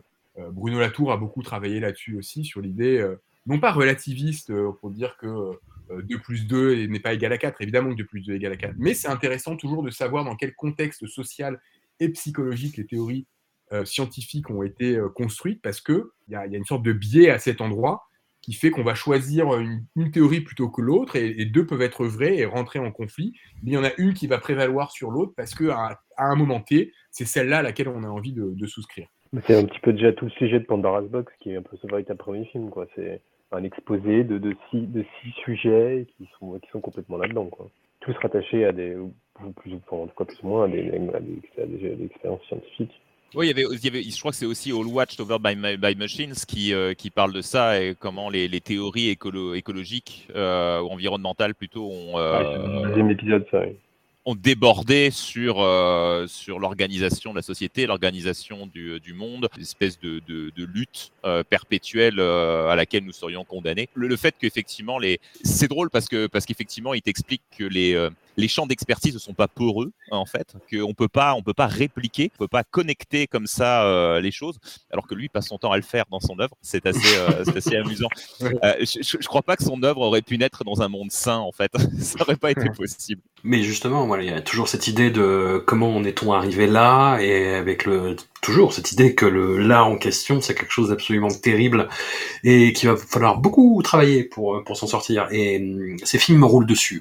que les choses soient claires, à, quelques exceptions près, ces films me roulent dessus. Et j'ai déjà un peu évoqué tout à l'heure, ça a été la divine surprise de la rencontre avec lui. J'en suis sorti optimiste, euphorique. Je sais pas si c'est contextuel, s'il était particulièrement euh, avenant ou optimiste parce que il y avait la conjoncture de beaucoup d'événements qui, qui s'enchaînaient. Il y avait euh, bah, le fait que le Trumpisme a été complètement défait au midterms, le fait que euh, la parodie de gouvernement euh, britannique menée par euh, Liz Truss s'était complètement cassé la gueule, le fait aussi, de l'a évoqué, et c'était quelque chose qui m'a beaucoup rasséréné, que les deux principaux réseaux sociaux, Facebook et Twitter, étaient en train de se péter la gueule du fait de leurs euh, nouveaux et euh, anciens créateurs. Et hum, je suis sorti beaucoup plus euphorique que ce à quoi je m'attendais de la rencontre. Est-ce que ça vous a fait la même chose, messieurs? Complètement. Bah Oui, mais et en même temps, je sais pas, peut-être parce qu'on était passé par l'interview avant, euh, et rétrospectivement, je crois qu'en fait, c'est pas, aucun de ces films en fait n'était dans une perspective catastrophique, enfin, même s'il provoque forcément cet effet, mais dans, mais dans Mm. une perspective apocalyptique en fait. En fait, si tu regardes bien, ils, proposent tous autre chose, quoi. Justement, Mm. ils- ils te- ils- ce sont des films qui essaient de te donner des moyens un petit peu de la révolte, quoi. Quoi, mais il, reste quand même assez, euh, assez, euh, euh, comment dire, c'est plus des allusions à. Il, il fournit pas de, il fournit pas de plan de bataille du tout. C'est, je crois que c'est la fin de The Trap qui dit que, euh, parce qu'il parle de la liberté positive, la liberté négative, et qui dit que voilà, il a la liberté positive ne, ne conduit pas. Enfin, il faudra qu'un jour la gauche euh, réalise bien que euh, toutes les libertés positives ne, ne finissent pas en tyrannie en fait. Euh, je vais pas revenir sur le, Mm. sur la liberté positive et liberté néga- négative, ce serait trop long. Acheter de livres. Euh, mais euh, le, le, le, le- le fait est que, que je, trouve, je trouve parfois, et c'est un peu ce que je peux lui reprocher, c'est qu'il est un peu dans incantatoire dans les, euh, les solutions qu'il propose. Euh, Il y a le côté, bon, maintenant que, que, que vous, je, vous ai, je vous ai mis euh, ce qui fonctionnait pas, démerdez-vous. Et il, il suffirait que. Alors, ah bon, après, c'est pas son travail d'artiste non plus de fournir les clés, hein, c'est pas son boulot, pas politicien. Il est citoyen et il fait, il fait, il fait son travail de journaliste comme tel. Mais euh, c'est peut-être un peu, un peu, un peu sa limite, je trouve. Mais euh, maintenant que tu en parles, euh, François, quand tu dis que tu es sorti de manière enfin, assez, assez positive, je dois dire que moi, effectivement, après être passé par cette phase euh, gentiment dépressive euh, pendant mon marathon, le fait d'écrire sur Curtis, euh, qui est pour moi ma façon de l'avoir rencontré finalement, euh, de l'avoir entendu en fait, ben, je suis bien arrivé à la conclusion que quand tu, quand tu, quand tu la décortiques, en fait, ben, c'est pas, pas si pessimiste que ça, en fait, parce que, parce qu'il te donne des clés, en fait, donne des clés qui sont ce qu'elles sont, mais au moins elles sont honnêtes. Je trouve que ça t'aide à affronter, à affronter le monde tel qu'il est, à le regarder tel qu'il est, et, euh, et à faire des choix, si ce n'est pour la société, au moins pour toi. Ça peut commencer par là. Je trouve que c'est, euh, c'est pas Ah, tu si- tombes ouais, dans le piège de l'individualisme. évidemment. c'est pas faux, c'est pas faux. Mais euh, qu'on peut, on peut pas l'éviter non plus. hein. non, c'est ça. Non. Mais, euh, mais voilà, effectivement, je trouve aussi que, que la première lecture pourrait être extrêmement pessimiste, mais qu'en réalité, et, ça c'est quelque chose qu'on dit qu'on n'a pas encore dit, mais c'est quelqu'un qui aime, il, aime ses personnages. Je veux dire au sens où euh, j'en parle comme d'acteur, parce que euh, comme comme d'une fiction, c'est que même les, les, les Wolfowitz de ce monde, même les Tony Blair, même tous ces, tous ces, tous ces gens-là avec qui il est, il est cruel, euh, la façon dont il. Mais en fait, il te montre que les gars, ils voulaient juste le bien des gens. Tous, tous, à leur manière, pensaient vrai. œuvrer pour le bien de la société, en fait. Il n'y a pas, y a pas de Oui. grands méchants, en fait. Et, et ça, et ça, c'est vraiment frappant. C'est, euh, il a gagné Thatcher quand même. Oui, mais euh, mais il y a, il y a vraiment, j'ai vraiment ce sentiment-là en fait. Non pas qu'il trouve des excuses, c'est pas du tout ça, mais qu'il les présente comme des êtres, euh, des êtres faillibles, mais que tous venus de la droite comme de la gauche euh, arrivaient avec les meilleures intentions du monde en fait. Et c'est terrible. Enfin, je veux dire, il y a quelque chose. euh, encore une fois, ça incite énormément à l'humilité, mais mais j'ai pas l'impression que ce soit quelqu'un comme vous le disiez tout à l'heure au début. C'est pas quelqu'un de méchant en fait. Et il, il peut être cruel, drôlement cruel, mais pas méchant. Après, je sais pas si justement je reviens un petit peu euh, et je me pose en faux par rapport à tout ce que vous avez dit. Non, euh, sur euh, hypernormalisation que je m'entête à prononcer à la française, je m'en excuse. Mais c'est un film qui se conclut sur l'échec des alternatives. Parce que globalement, le- la fin du film nous dit, le dernier acte nous dit, il y a le sentiment et l'impression qu'il y a quelque chose d'injuste qui se trame, et c'est vrai, mais personne n'a d'idée de sur comment euh, s'en sortir en fait. Dans le film après, finalement, il... donc Can't Get You Out of My Head, il semble dire que. euh, Oui, dans le film d'après, ouais. Ouais, c'est ça. Que, que, que, que même la, la manipulation a échoué, que même Poutine, finalement, n'a pas tant de pouvoir qu'on l'imagine. Bon, ce qui est discutable, après, j'ai pas envie de rentrer là-dedans, mais en, en fait, moi, ce que j'en ai retiré de ces interviews et de cette rencontre avec Adam Curtis, et de, voilà, du revisionnage de ces films, c'est que euh, rien n'est jamais certain, que l'avenir n'est jamais certain, que la seule certitude, finalement, c'est l'incertitude. Que les choses ne se passent jamais comme on prévoit qu'elles se- qu'elles vont se prévoir. Hmm. Et, et finalement, tous ces films sont, ra- racontent des échecs pour cette raison. Ils nous racontent l'histoire d'individus qui ont envie ou qui ambitionnent de changer le monde et qui échouent. Mm. De le changer ou de le maintenir d'ailleurs, c'est la même chose. Changer le monde ou le maintenir tel qu'il est, en tout cas, qui ont, ont l'ambition de, peser sur le monde et l'un comme l'autre, ces ambitions échouent. Et donc on ne sait jamais ce qui va se passer. Jamais. Et ça, c'est un, vrai motif d'optimisme, je trouve. on n'est pas certain que, euh, euh, le, on n'est pas certain que le réchauffement climatique va nous annihiler de la planète. On est certain qu'il y a un réchauffement climatique, on est certain que ça pose un certain nombre de problèmes. En vrai, on ne sait pas où on sera dans 20 ans.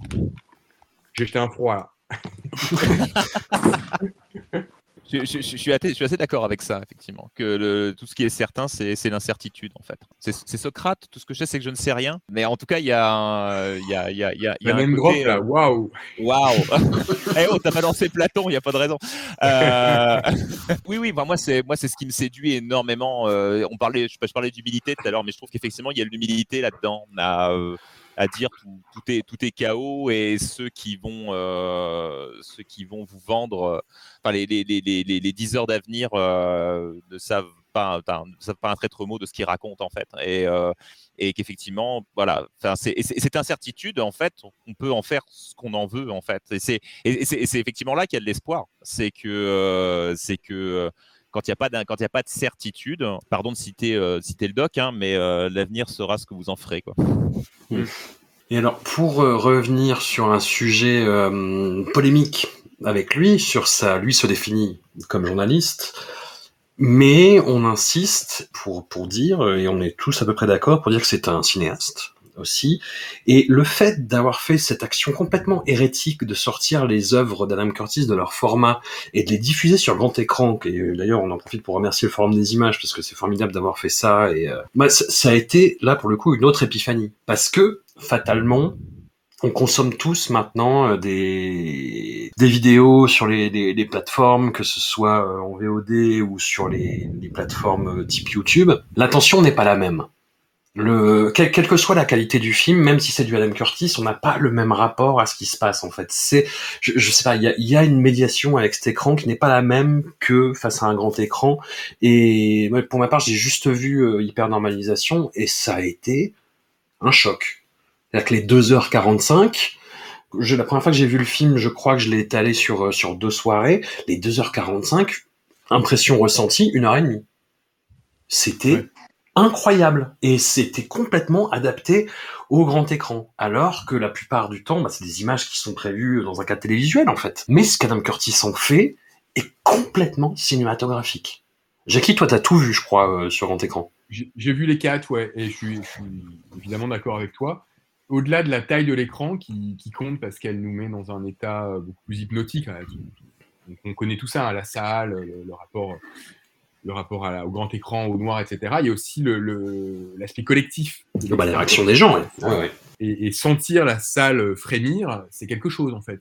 Sentir cette présence autour de nous et en, et en discuter immédiatement après avec des gens en sortant, bah, ça, ça participe au fond de ce que Curtis euh, appelle de ses voeux, qui est une, une désatomisation de la société, essayer de trouver une façon de nous rassembler, de ne plus être des, de pauvres individus perdus au milieu de la forêt, euh, tout seuls, euh, ayant peur de tout parce qu'on est tout seul. Bah là, dans, dans une salle, en fait, on voit ces films, ils, ils font très très peur, mais on se dit, ouais, mais on n'est pas tout seul à les voir, en fait. On, on partage quelque chose, on peut en discuter. À partir de là, on peut se, on peut se regrouper et on a moins peur finalement.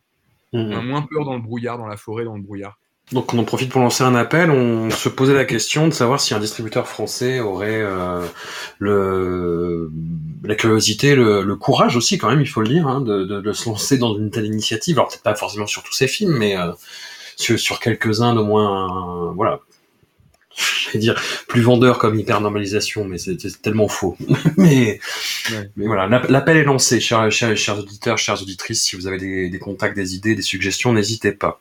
Pour euh, revenir toujours au, bah, au territoire français, on a parlé euh, bah, de peu de la renommée d'Adam Curtis dans le monde euh, un peu anglophone, euh, bah, y compris euh, à, à Montréal et autour. Euh, en, en France, c'est il y a quelques fans qu'on a pu découvrir bah, notamment à la, à la rencontre, qui, sont pas trop déplacés pour revoir les films, bizarrement. Mais hum, c'est compliqué, ça a été compliqué pour essayer de, de faire parler du, du projet, Jérôme. Oui, oui, bah, en fait, euh, on, comment dire, on se, on se confronte un peu à, un, système, tout simplement. En- Encore, il y a beaucoup d'histoires de système chez Curtis, et là, c'est, je veux pas, enfin, je veux pas non plus euh, tirer sur notre, euh, sur ce qui est aussi notre régiment, quoi, pour reprendre la formule de Godard, mais, mais hum, Oui, en fait, voilà, la, presse fonctionne voilà, aussi euh, la plupart du temps avec une, avec une actualité. Donc, quand on sort cette actualité, déjà, c'est c'était- c'est toujours un peu plus, plus, difficile. Euh, même si là, en fait, euh, quand, on sait, je ne l'avais pas mentionné, mais c'est vrai qu'on a, quand, quand a eu euh, l'idée du, l'idée du, l'idée du livre, de, de, se lancer sur, sur ce projet, euh, pour moi, c'était euh, c'était pas possible en fait, de le sortir tout seul. On est pas à sortir un livre sur Alan Curtis, sur, un mec- sur, un cinéaste totalement, totalement méconnu, euh, comme ça, out of the blue. Il fallait absolument avoir un événement à côté. Donc, euh, c'est là où on a aussi. Donc, comme tout de suite sur le projet, on a, on a réfléchi tous les deux. Petit à petit, le forum, assez vite, en fait, le forum des images est, arrivé et ils ont été très, ils ont été très chauds et les choses se sont en fait euh, assez, assez rapidement. Mais ça, pour moi, je, voilà, d'une certaine façon, j'espérais que ça, ça, voilà, que ça justifie un petit peu du coup l'actualité, que l'événement génère cette actualité. Ça l'a un peu fait. Donc, euh, grâce à quelques, grâce à, grâce à quelques-uns comme, comme Libé, les cahiers, euh, et là il y en a un peu d'autres. Mais, euh, effectivement, c'est compliqué parce que même s'il y a cet événement, euh, même s'il y a un livre qui lui aussi fait événement, voilà, on, comme on est face à quelqu'un dont les films ne sont pas distribués dans un canal classique, bah ça brouille tout. Ça, ça, ça voilà, ça, ça, crée, ça, crée l'embrouille et, euh, on sait pas. Ça peut faire un super sujet, même s'il y a une matière incroyable, même si euh, quelqu'un d'absolument passionnant avec qui discuter. Euh, après, sachant que l'autre grande difficulté, c'est que comme les gens ne connaissent pas, ils se retrouvent à devoir se confronter à une œuvre qui peut, qui peut être assez intimidante parce qu'elle est, parce est déjà riche, elle est longue. Euh, les films, les, les, quand, quand, ils sont découpés en série, peuvent être, peuvent être très longs et c'est intimidant. On ne sait pas trop par quel bout le prendre. Euh, tout le monde est voilà, un petit peu sujetti à, voilà, à son, toujours à cette actualité. Il faut, faut, faut, faut, voilà, un peu prendre du contenu en fonction de ça. Et c'est voilà, pas évident aussi euh, pour, pour certains et c'est pour ça que hyper reconnaissant de, de, de, la, de, de Libé, de Lam qui s'est qui s'est mis dessus sans forcément avoir voilà, ah mais il a plongé mais sans se mouiller la nuque quoi. préalable. Ouais. Oui, oui non il a pas il y allé. C'est quelqu'un d'extrêmement curieux, intelligent. Voilà. L'interview du coup est super. Il a eu une heure avec lui et il est sorti, euh, il, la tête lui tournait quoi. Mais c'est bon. Après, donc voilà, je, donc c'est c'est difficile. Je, moi, j'ose espérer que là, tout ce qu'on a fait aussi soit une étape, et petit à petit, euh, voilà. Curtis, euh, quand il a écrit pour nous parler du, parler du livre, il, finit son mail en nous, disant ça serait génial si on pouvait montrer Russia. Et voilà, je, je, dis à Jackie, ah ouais, tiens, ça serait génial, effectivement, tiens, essayons, essayons de trouver des, des, un festival, quelque chose, un autre événement pour montrer Russia, même s'il est disponible sur YouTube, parce que je pense que Russia en salle, c'est sans doute aussi une, une, autre, une grande expérience. Ah, après, c'est ça qui est intimidant aussi. C'est on peut dire aux journalistes, mais il vient justement de sortir un film sur la Russie qui est oui. génial, qui dure 7 heures, voilà. Et là, et là, et là on a perdu les gens, quoi. Mais Ouais. J'ai joué là-dessus. Euh, en fait, c'était assez miraculeux. Le, le, c'était, enfin, c'était, c'était pas prévu. En fait, on, on, avait prévu que la rétro se fasse en novembre, donc du coup, le, le livre sortait en même temps. Bon, finalement, c'est le 2 décembre, là, c'est peut-être pareil. Et Rush est arrivé pile à ce moment-là, donc bon, en plus, ça, nous, ça nous permet d'avoir cette actualité.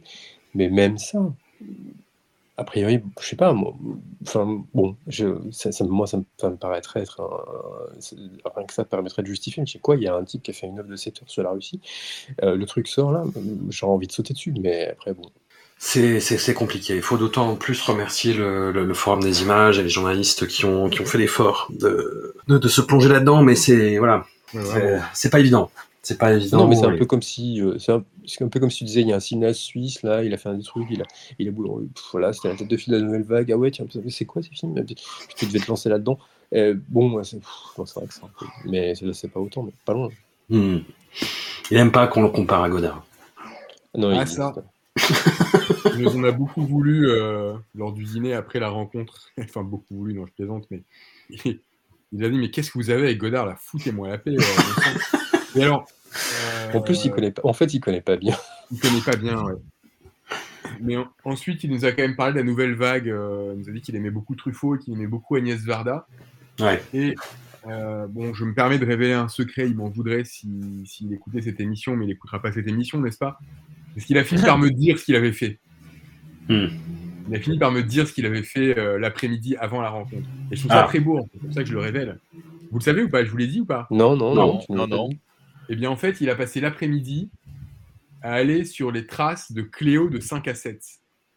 Mmh. D'accord. Énorme, quand même. Pour quelqu'un qui, genre, euh, aime, aime pas le cinéma. Enfin, il aime a pas la passé culture. son après-midi à Paris, euh, au, au- au- au- au parc Montsouris notamment, et dans le 14e arrondissement, pour euh, aller sur les lieux de ce film qui lui a tant plu. Je trouvais ça euh, super beau, paradoxal et conforme au, au personnage dans toute son élégance mystérieuse. Ah bah, il est un peu paradoxal aussi parfois. Aussi, hein. Il, il Oui. va être, euh, sur la culture notamment, il a, il a un discours hyper, enfin, voilà, hyper éducatif. Et en fait, bon, après, quand tu creuses un peu les choses quand même. Ouais, c'est ce qui est un peu déroutant et ce qu'il a répété d'ailleurs pendant la rencontre, c'est il en veut beaucoup euh, à la gauche en général pour son inaction et pour son inefficacité globale et pour avoir coopté la culture et n'en avoir rien fait en fait. Ouais. Je résume, hein. Ouais, c'est bien résumé. ouais. Voilà. C'est ce qu'il dit aussi au début de Hypernormalisation avec le mouvement hippie. Voilà, c'est qu'il y avait un idéal de révolte, quelque chose qui était là, et puis ils ont décidé de faire comme Bartleby, de, de ne rien faire finalement. Ils ont décidé de ne pas. Voilà. Ouais. Et c'est terrible comme constat. C'est-à-dire qu'il dit que la culture est morte et, et euh, c'est un peu dur à entendre. Oui, et pire, il dit, elle, elle dit, il dit même qu'elle nous sépare, quoi. Qu'elle Ouais. qu'elle- qu'elle- qu'elle crée par exemple des hiérarchies euh, et qu'elle elle nous met en boucle aussi en même temps. euh, voilà. Alors que le formidable bouquin de, de Julien sur Speed Director nous montre le contraire. Mais Encore un petit peu de promo. Euh, du placement produit à gogo, c'est cadeau. Non, mais j'imagine euh, Madame Curtis grimée au parc Montsouris en disant personne ne doit le savoir. Mais Mais c'est c'est une chouette anecdote, quand même. ouais, carrément. C'est pas mal, hein ouais.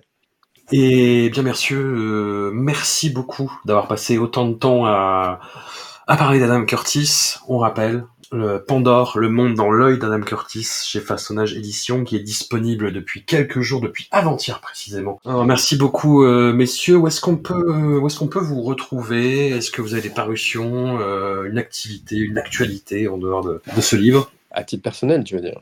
Oui. Euh, bah écoute, euh, là dans l'immédiat, euh, moi j'écris un peu, pas, pas- pas beaucoup là, mais on, a un, on a un projet qu'on peut révéler peut-être avec Julien, sur lequel on travaille, un documentaire. Mais on serait pas quand il sera probablement diffusé en 2023 autour de autour de Matrix Très bien. pour Arte. Jackie, de ton côté? Euh, moi, j'ai un, un moyen métrage qui sera euh, diffusé sur euh, France 2 en 2023. Je ne sais pas quand exactement, ce sera sans doute lié à un passage en festival. Euh, je ne sais pas encore lequel, mais j'espère premier semestre 2023. Euh, le film s'appelle Dilemme, Dilemme et il s'agit de complotisme. Voilà. Comme par hasard. Comme par hasard, tiens, tiens, c'est une comédie sur le complotisme avec euh, Vincent Macaigne et Julia Faure. Voilà. Ah ouais, Ah. d'accord. une quarantaine de minutes. Bon, bah, hâte de voir tout ça en tout cas. Si, si, oui, je vais. Si, si, tu- Bon. Euh, on a si, un autre projet de livre, mais cette fois-ci en tant qu'auteur avec, euh, avec Arwen Ingignen qui écrit aux Arocs.